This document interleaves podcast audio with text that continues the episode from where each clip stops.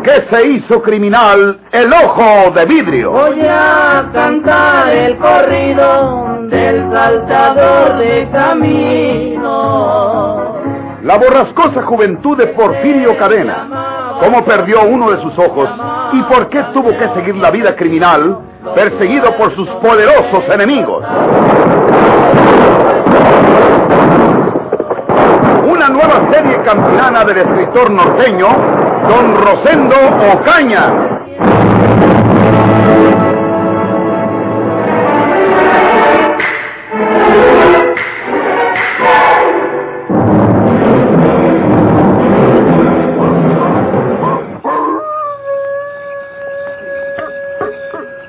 Mientras ese tenientito sea el que mande los soldados que te persiguen, Porfirio, tú tienes mucho peligro y ya sabes por qué. Yo, yo sé que...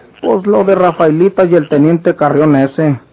Pues si todo el pueblo sabe que le hace la lucha enamorándola, todititos los días de Dios, el teniente en la casa de Rafaelita platicando con ella, y como el tenientito sabe que tú quieres a la muchacha, pues quiere quitarte de en medio porque Encina mata dos pájaros de una pedrada.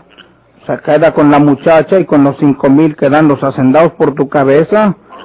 Por eso te digo que te lo eches al plato. No le hace que luego manden otro jefecito a mandar a los soldados. Pero el que venga, pues no va a ser el otro enamorado de tu novia. ¿Y quién te ha dicho que Rafaela sea mi novia, tonto? Porfirio, ¿Quién te ha dicho eso?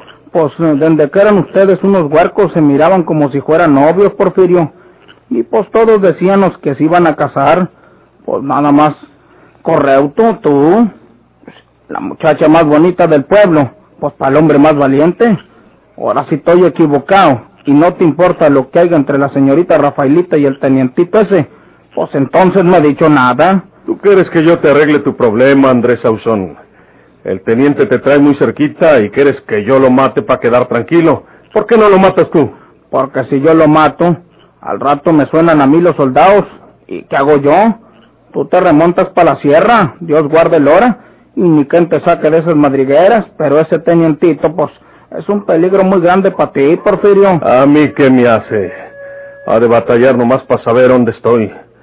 ¿No crees que me voy a quedar aquí después que ya lo sabes tú? Hombre, Te Porfirio. conozco, Andrés Sauzón. Si no puedes conformar al teniente ahora que te pide razón de ese dinero, eres muy capaz de ofrecerle mi pescuezo asegurándole que con tu ayuda me agarrarán, porque tú conoces todos estos terrenos. No, Porfirio. ¿Cómo puedes tú creerme capaz de traicionarte, hombre? ¿Y qué otra cosa andabas haciendo la noche que llegaste hasta la meseta con el teniente?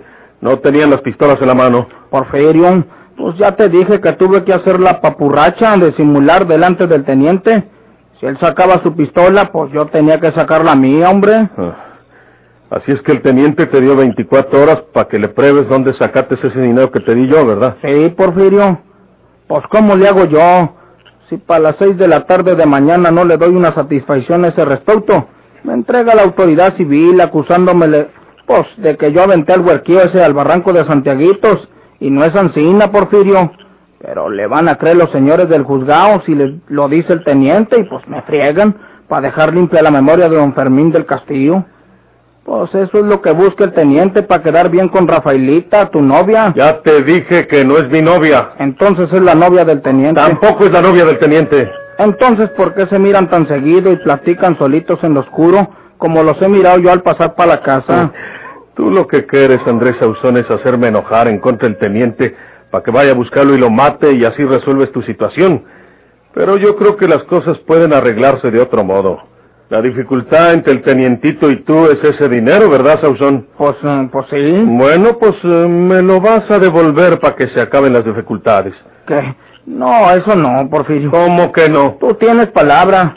Tú me dijiste que, pues, para que haga guardia a los soldados y pues para que los lleven donde tú no, no andabas. Y como no estoy satisfecho de tu trabajo, porque has traído al teniente hasta estos sitios donde estoy yo a punto de encontrarme él, pues me rajo.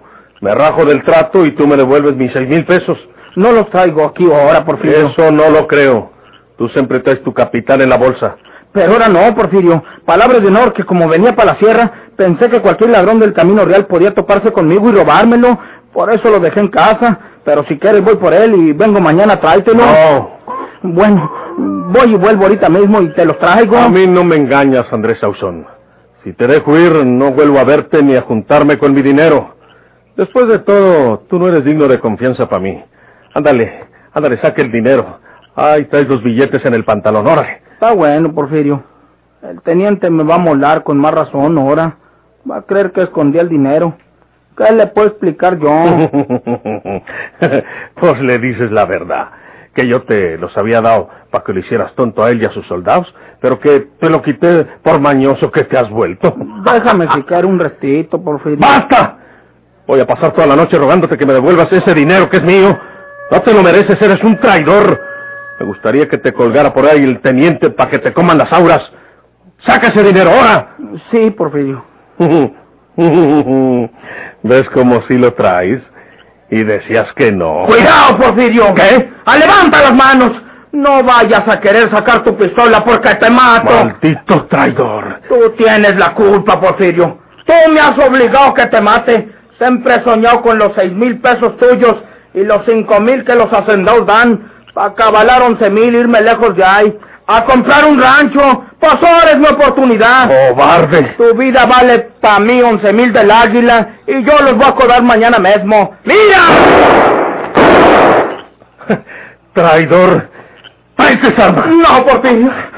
¡Préstala! No, Porfirio. Perdóname, Porfirio. Se me había olvidado que tú traes esa cosa de fierro para que no te entren las balas. Se me había olvidado tirarte a la cabeza. ¡Cállate! ¡Ay! No me pegues, Porfirio. Te voy a dar tu dinero. Pero no me mates, no me mates. No, Porfirio. No. Esta es la última noche de tu vida, Andrés Sauzón. No. Deja caer esa pistola al suelo, Porfirio Cadena. ¿Qué? Mi teniente. Déjala caer, Porfirio. Si no quieres morir acribillado por mis soldados. Te tenemos rodeado. A eso viniste, cobarde traidor, ¿verdad? Venía a matarte para cobrar los cinco mil pesos que dan los hacendados por tu cabeza, Porfirio. ¿Para qué te lo niego?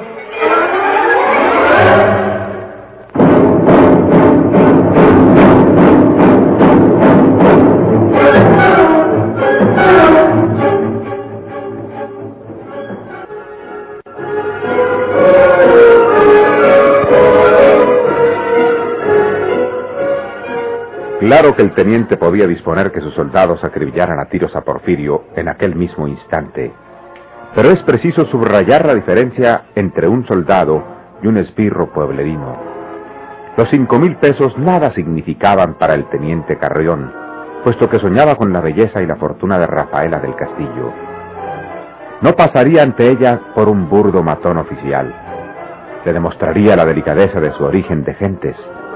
Hacía mucho tiempo que Porfirio no se veía reducido a aquella impotencia. Sin embargo, pronto recobró su sangre fría.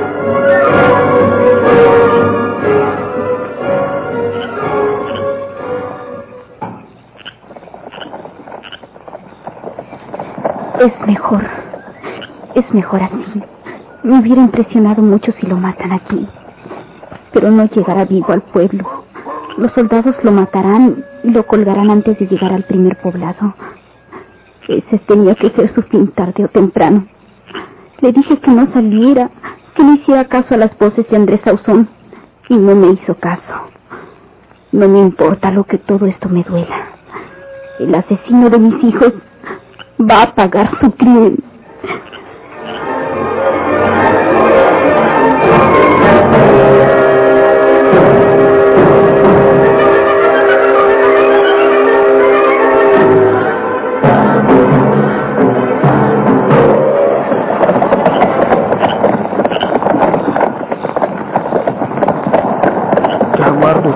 Teniente? No me digas nada tú, Sauzón. Bueno, usted sabe lo que hace. No se imagina lo ladino que hace este Porfirio Cadena. Creo que usted lo mataba aquí lo colgaba de una rama de esos árboles. Mire, altuna, pero muy chula. Correr la persona. Mátelo, teniente. No, Se le pela. no se va. Si trata de huir, entonces sí lo matarán los soldados. Viendo estos lindos árboles aquí en la orilla del agua. Aquí amanecía campaneándose el cuerpo, mi teniente. Te digo que no. ¡No! ¡No corras!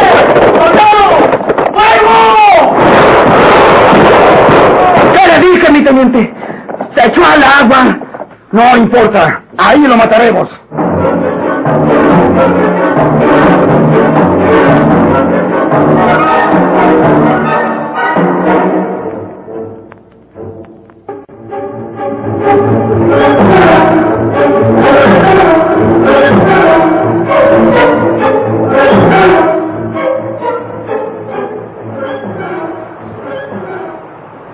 Disparen sobre el agua. Disparen en todas direcciones sobre el agua hasta que lo maten. ¡Fuego, soldados!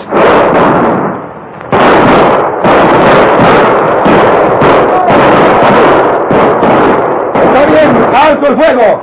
Ya, está bien, soldados. ¿Qué le dije, mi teniente? Porfirio Cadena no puede ser tratado como la gente. Si usted lo mata como yo le decía, ya se hubieran acabado sus apuros y mañana cobraba usted por los cinco mil del águila que ofrecieron los hacendados. No me solazo yo matando semejantes, Andrés Ausón. Y me parece que tú no tienes que aconsejarme nada a ese respecto. ¿Crees que escapó ese bandolero? Espera un momento y verás flotar su cadáver. Aquí se dejó ir de cabeza al agua. Tiene que haber estado por aquí y las balas lo alcanzarían. Me espera un momento. Ojalá, mi teniente. Ojalá. Pero yo, que conozco a Porfirio como estas manos, le digo a usted que se le fue. Porfirio es una sardina como todos los rancheros. Nada mejor que un pescado. Yo le garantizo que se dejó ir de cabeza aquí. Y como sabía que le iban a disparar luego, fue a dar la vuelta al otro día del arroyo. ¿Ve usted aquella puente vieja? Sí. Pues se fue por debajo de la puente, como si lo hubiera visto. ¿Quiere usted un buen consejo? Devuélvase y cáigale donde lo hallamos ahorita. Allí está con toda seguridad. Se pasó por debajo de la puente, corrió agazapó por ese yerbajal y sube otra vez a la serra, por ese lado de allá, y va a dar donde estaba. Yo sé, si usted va ahorita, allí lo agarra, mi teniente. Cuando crea que de veras ha escapado, trataré de buscarlo. Cabo, suban usted y la escolta por aquel lado. Búsquenlo entre aquella hierba. Regístrenlo todo bien. Ya se lo decía usted, mi teniente. Métale la carabina, cuélguelo. Las dos cosas. Porfirio Cadena es un hueso muy duro, mi teniente. Usted es muy buena gente y por eso le ha valido a Ladino pues para salvar la vida una vez más. Me parece que no solo Porfirio Cadena salvó la vida milagrosamente esta noche. ¿Qué hubiera pasado si no llego yo en aquel preciso momento, Sauzón? Porfirio Cadena me hubiera matado. Ya estuviera muerto yo. Pues le debo la vida, mi teniente. Y me gustaría saber por qué se vino ahora a la sierra sin mi compañía. Sospechaba que vendrías en busca del bandido, aunque no creía que el objeto fuera ese. ¿Cuál objeto, mi teniente? ¿Quieres hacerte el tonto? ¿Crees que no oí lo que estaban hablando tú y Porfirio cuando me acerqué silenciosamente con mis soldados? Pues, este, pues, pues, hombre... Palabra que yo hubiera jurado que ese dinero te lo había dado don Fermín como pago por matar al niño aquel. Ahora ya sé que te lo dio Porfirio. Has andado burlándote de nosotros, Sauzón. No, mi teniente. Era un bonito juego el tuyo. Ganabas seis mil pesos que te daba Porfirio porque nos llevaras a donde no estuviera él. Y ganabas cinco mil de los hacendados si lo traicionabas matándolo y entregándolo. Yo no iba a hacer eso, mi teniente. No, no me dijiste que lo entregarías. ¿Verdad que lo ibas a traicionar? Es inútil que lo niegues. Cuidado con la tentación de los centavos, mi teniente. Dicen que el hambre es un juego y los centavos pues son frescos. Tú me engañaste. No, mi teniente, ¿quién dice eso? Yo lo digo. Porfirio Cadena te había pagado para que nos despistaras. ¿No es un engaño? Porfirio me había pagado porque hiciera eso. Pero pues yo no lo hice encina. Nomás al principio tuve que disimular para que creyera Porfirio que andaba cumpliéndole lo ofrecido. Después lo llevé a usted arriba de la meseta para agarrarlo y pues para que usted lo matara. Ahorita mismo, si usted me hace caso, teniente, Porfirio Cadena ya estuviera muerto. No durará mucho tiempo, te lo aseguro. Tú querías que lo matara porque de aquí en adelante, donde quiera que te encuentre, tu vida no vale un comino. Voy a andar prevenido. Pero ya no es igual tu situación. Todavía hasta ayer eras mi guía y eras cómplice de Porfirio. Cómplice no, mi teniente. Desde el momento que te pusiste de acuerdo con él para eludirme y que no lo atrapara, y que recibiste seis mil pesos por hacerlo, te convertiste en su cómplice. Pero yo le devolví su dinero, mi teniente. ¿Se lo devolviste? Te lo quitó. y por poco te quita hasta la vida. Es verdad. Y yo no soy más que un topo. Una res cuadrada, mi teniente. Sabiendo que Porfirio usa esa ancheta que se pone en el pecho para que no le entren las balas, le tiré precisamente al pecho. Si le tiro a la cabeza, ya lo hubiera matado y trujera en la bolsa mis seis mil pesos y fuera para la vía en la mañana a cobrar los otros cinco mil pesos. Por eso dicen que paparugo no se estudia. Por eso te digo que tu situación ha cambiado diametralmente. Tuviste todas esas perspectivas que dices y ahora eres un sentenciado a muerte por Porfirio Cadena. Soy. Sabemos, mi teniente. Porfirio ya sabe que usted le anda ganando con su novia. No te metas en lo que no te importa. Eres un torpe parlanchín. Seguramente le dijiste al bandido esa cosa que acabas de hablar aquí. Dime si se lo contaste. No, mi teniente. No le dije nada Porfirio. No te creo. Pero si se lo dijiste, me da igual. No creas que le temo a ese bandido. No ando aquí por miedoso. Mi deber es matarlo y ese deber lo voy a cumplir muy pronto. ¡Cabo! Véngase, cabo.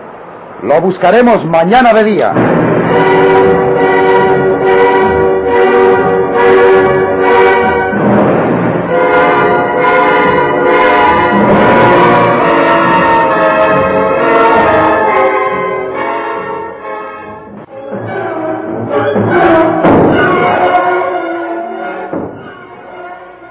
Juana Tobar se había acostado en la cueva para esperar que amaneciera y bajar al pueblo, hablar con María de Jesús, buscar la forma de rehacer su vida.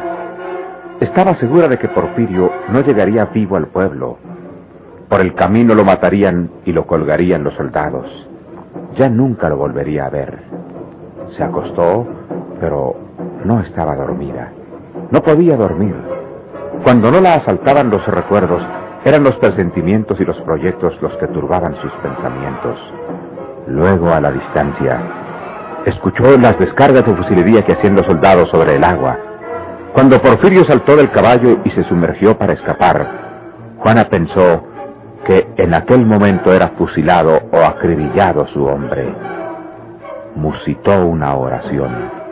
Aunque fuera el asesino de sus hijos, era un ser humano.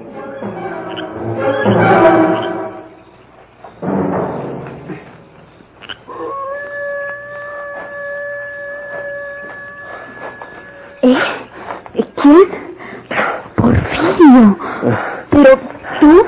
Sí, sí, Juana. ¿Qué creíste? Que, me habían matado. Ya mero se les hacía a los desgraciados. Me cansé. Venía corriendo la cuesta arriba. Hazme un campito. ¿Y si se devuelven a buscarte?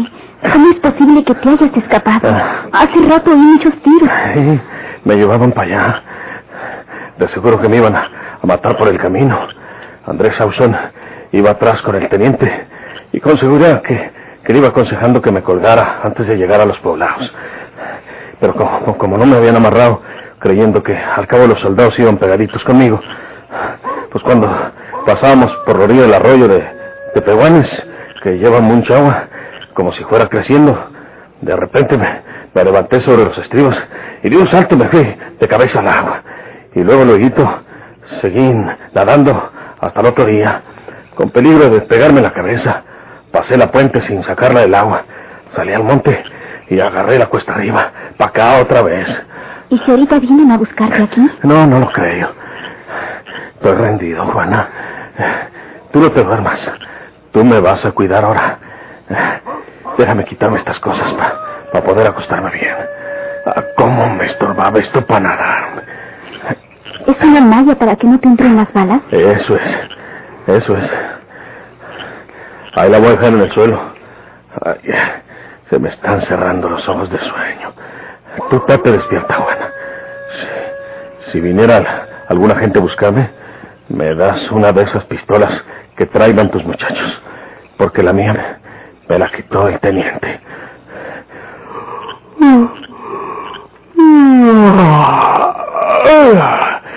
¡Ay, qué sueño! Qué cinismo de hombre. Se acuerda de mis hijos como si hubieran estado aquí de visita. Los maté para que no me fuera con ellos. A fuerza quiere arruinar mi vida tanto como la suya.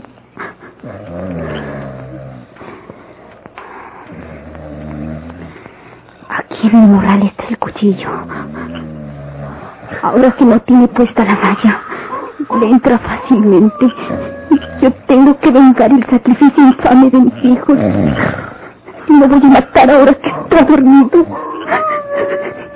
Me voy acercando poco, poco, poco.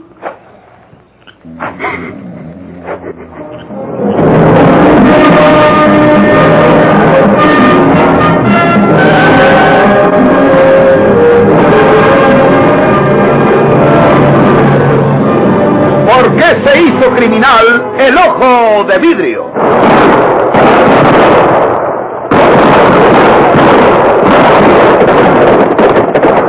Muchas gracias por su atención. Sigan escuchando los vibrantes capítulos de esta nueva serie rural. ¿Por qué se hizo criminal el ojo de vidrio? Se disfrazaba de arriero para asaltar los poblados. Burlándose del gobierno, mataba a muchos soldados, nomás blanqueaban los cerros de puros engaltonados.